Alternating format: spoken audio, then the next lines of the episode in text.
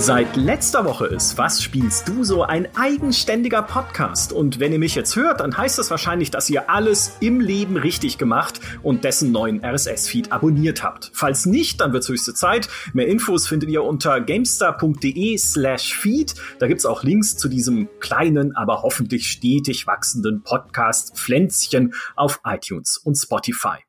Und wenn ihr mich jetzt hört, dann werdet ihr vermutlich auch denken, Moment mal, die Stimme von Geraldine, die Was spielst du so normalerweise moderiert, hat sich aber irgendwie verändert. Nun, das liegt daran, dass wir hier mal wieder wild die Rollen getauscht haben. Deshalb bin ich heute Geraldine und Geraldine ist Micha, der uns ein tolles Spiel mitgebracht hat. Also, Micha, was spielst du so? Hallo Geraldine, wie immer eine ganz fantastische Anmoderation. Ich kenn's nicht anders von dir.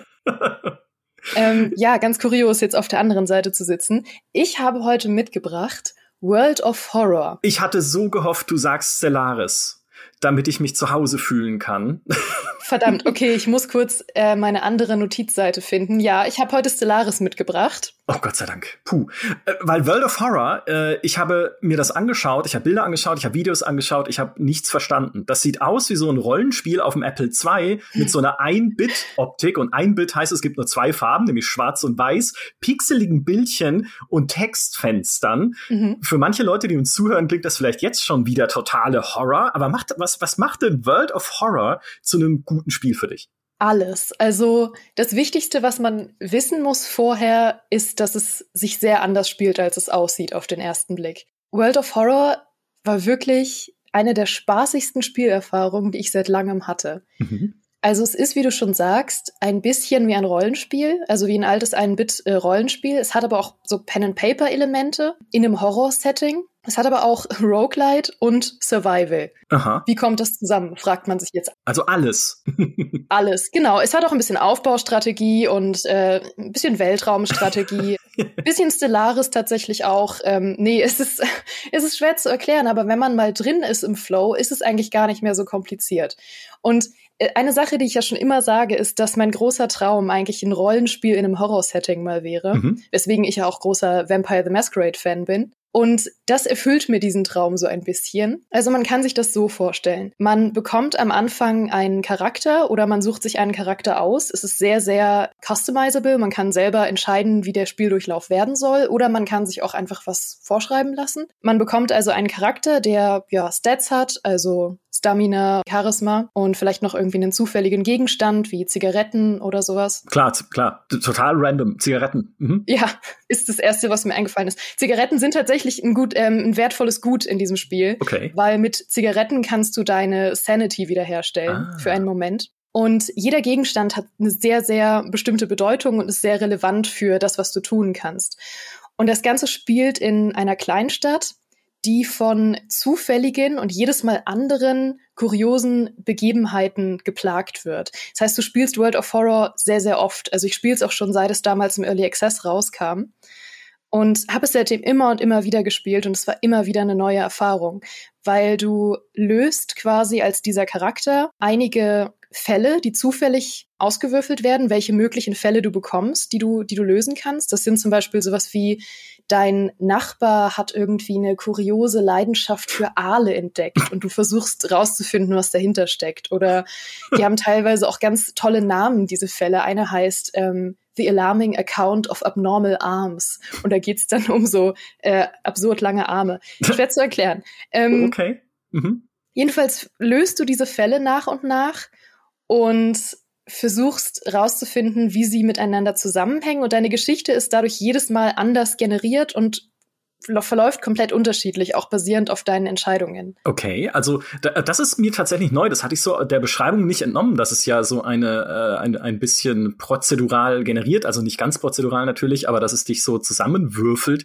mehr oder weniger wie, ich habe ja schon beschrieben, ne, es sieht aus wie ein Spiel von vor 25 Jahren oder mehr. Mhm. äh, wie immersiv ist das Ganze denn? Also normalerweise, wenn man so an Pixelgrafik denkt und insbesondere an so Schwarz-Weiß-Grafik, ja, Pixel ist ja noch mal was anderes, aber hier gibt's mhm. nur zwei Farben. Bringt das gut Atmosphäre rüber?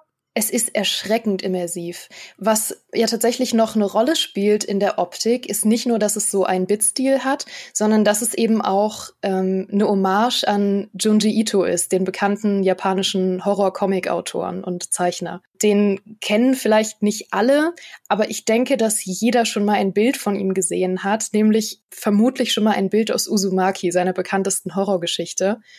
Das ist so ein Bild, ihr könnt es jetzt gerne mal googeln kurz, von ähm, einem Mädchen, das so eine ganz tiefe Spirale in ihren Schädel gebohrt kriegt und ihr Auge schaut so an einer Stelle raus. Es ist ein sehr bekanntes Bild. und Junji Ito ist, wie gesagt, ein sehr, sehr fantastischer ähm, Horrorcomic-Zeichner und Autor, passt in einen eigenen Podcast. Aber das ist eine Hommage an seinen Stil und auch an seine ähm, Art, Geschichten und Horror zu erzählen. Und das ist so wahnsinnig immersiv. Also du hast größtenteils Standbilder und du kannst über das Menü ähm, quasi zu verschiedenen Orten gehen, so ein bisschen ja Point-and-Click-mäßig oder auch Pen-and-Paper-mäßig. Du sagst quasi einfach, ich gehe jetzt in den Wald und untersuche da was oder ich gehe jetzt in die Schule und untersuche da was. Und du hast immer die Standbilder, aber da gibt es dann bewegte Elemente. Zum Beispiel, wenn du dann auf Gegner triffst, es gibt auch Rundenkämpfe, mhm. dann sind die animiert. Und ich habe so schöne Jumpscares in diesem Spiel gehabt, aber auch wirklich gute. Also du kannst zum Beispiel manchmal dann auch ein bisschen was bewegen, wie eine Tür öffnen per Mausklick oder so. Und dann öffnest du diese Tür oder schiebst die so beiseite und plötzlich steht da einfach was hinter und schreit dich an oder so. und das Gegnerdesign ist so fantastisch. Also es ist wirklich, wirklich unheimlich. Das Sounddesign ist ja auch ähm, an diese 1-Bit-Ära angelehnt und es klingt ein bisschen wie, man kennt ja diese Legende von dem Pokémon-Soundtrack, der die Leute in den Wahnsinn getrieben hat aus Lavender Town. Ja. So ein bisschen so klingt es. Also man kriegt ein bisschen Kopfschmerzen die ganze Zeit, auf eine gute Art, weil die ganze Zeit einfach so eine bedrohliche Ein-Bit-Musik sehr, sehr laut mitläuft. Das, äh, das klingt gruselig. Äh, es, klingt, es klingt aber tatsächlich auch cooler, als es äh, wirkt vielleicht, als wenn man es so sich auf den ersten Blick anschaut. Hat es denn, also als ich so die Beschreibung gelesen habe, da dachte ich, zuerst an, okay, so, es ist halt so ein ganz standardmäßiges Cthulhu-Ding. Ne? Du hast diesen, diesen Ort, Küstenort mit Leuchtturm, alte Götter, Kultisten, ne? man kennt's ja. Ähm, ist das, ist dieses alte Götter-Setting denn so das, der, der Überbau sozusagen? Oder ist auch dieses Setting und die, die eigentliche Story jedes Mal ein bisschen anders? Komplett anders. Ähm, tatsächlich kannst du am Anfang entscheiden, wie gesagt, wenn du dir einen eigenen Durchlauf basteln willst, ansonsten kannst du dir auch immer einen zufälligen ausgeben lassen. Mhm. Aber wenn du dir selber einen bastelst, kannst du auch entscheiden, welche alte Gottheit die Stadt heimsucht. Da gibt's mehrere, okay. da gibt's mehrere. Du kannst entscheiden, welche die Stadt heimsucht. Maurice würde ich da nehmen, ja. Ich wähle immer Maurice, ja, tatsächlich. Aber das, das ist der Hardcore-Modus. Wer Maurice Weber wählt, äh, das hat noch ja. keiner zu Ende spielen. Nee, es ist, das hat einen ganz, ähm, ganz groß, einen großen Einfluss auch auf die Zufallsbegegnungen, die du haben kannst, weil du hast nicht nur die Fälle und die Quests, die du löst, sondern eben auch Zufallsbegegnungen. Und jede Entscheidung, die du triffst, kann einen sehr, sehr wichtigen Einfluss darauf haben, ob du überlebst am Ende und ob du es bis zum Ende dieser Fälle schaffst. Und wenn du die Fälle alle gelöst hast, kannst du zum Leuchtturm gehen und da erlebst du dann das Finale der Geschichte, was auch jedes Mal anders verläuft es klingt so kompliziert, aber eigentlich erschafft es einen richtig, richtig schönen Spielflow, weil jede Entscheidung sich auch so unglaublich bedeutend anfühlt. Also wenn man jetzt sagt, meine Sanity ist sehr weit unten und ich benutze jetzt diese Packung Zigaretten, die ich noch habe. Mhm. Aber es kann eben sein, dass die nächste Zufallsbegegnung meine Sanity noch weiter runterdrückt und ich hätte vielleicht noch warten sollen und das kann dann mein Tod bedeuten. Ähm, es gibt auch so Dinge wie im eigenen Apartment kann man zum Beispiel ein Bad nehmen. Und kaltes Wasser bringt auch was für, die, für euren Sanity-Wert und heißes Wasser heilt die Stamina. Aha. Und solche Geschichten. Es kann aber auch jederzeit sein, dass das Wasser in deinem Apartment ausfällt und solche Dinge. Ja, kennt man ja aus dem echten Leben auch. Ja. Ne? Äh, kaltes Bad, gut für die geistige Gesundheit. Warmes Bad macht körperlich gesund. Also das kann ich unterschreiben. Wie sehr ist es denn in diesem Spiel wichtig, auf kleine Details zu achten. Du hast ja gerade schon gesagt, eine Standbilder, auf denen aber dann vielleicht was Kleines animiert ist. Also passieren mhm. da viele ich meine, wenn ich mir so ein Pixelspiel jetzt auf einem 4K-Monitor vorstelle, ne, also man kann ja sehr viel verstecken in Pixeln, passiert da viel Kleines, auf das man achten muss? Es ist sehr, sehr detailliert gestaltet teilweise. Also vieles passiert natürlich über den Text. Du musst auch im Text oft auf Details achten. Manchmal kann es sein, dass du einen Hinweis für was bekommst, was dir später eine weitere Entscheidungsmöglichkeit gibt. Wenn du zum Beispiel von irgendwas, vor irgendeiner bestimmten Sache gewarnt wurdest von jemandem und später hast du eine Zufallsbegegnung und kannst dich erinnern, oh, das hat mir schon mal jemand gesagt, ich müsste mich in dieser Situation so verhalten. Ich muss zum Beispiel, wenn ich auf diese Kreatur treffe, darf ich ihr nicht meinen Namen sagen oder sowas. Ah. Ähm, aber auch in den Bildern, die sind sehr, sehr detailliert teilweise gemacht. Wenn du dann wirklich in den Settings bist, wie in der Schule oder in, in einzelnen Klassenräumen, dann kannst du da auch manchmal Sachen entdecken, wie irgendwie was, was an die Tafel geschrieben ist, was du dann für ein Ritual brauchst oder so. Mhm, okay.